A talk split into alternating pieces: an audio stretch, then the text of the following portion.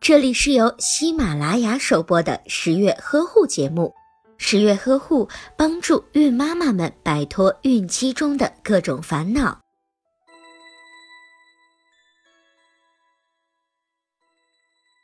很多准妈妈在睡前都有泡脚的习惯，泡脚能够促进准妈妈血液循环，有效的防止静脉曲张的发生。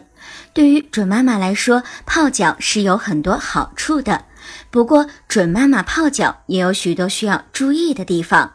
一、泡脚的时间不能太长，泡脚的时间太长就会引起出汗、心慌等症状。一般泡脚的时间为二十分钟左右即可，最长不能超过半小时，并且泡脚的水温不能够太热，选择用温水泡脚就可以了。二、准妈妈不能够用药水泡脚。虽然中药足浴在养生保健方面有着一定的作用，但是对于准妈妈而言，却要避免中药足浴，因为中药泡脚可能会刺激到准妈妈的性腺反射区，对准妈妈与胎儿的健康可能会造成不良影响。不仅是中药，其他药物也要避免，最好是能够选择用清水泡脚。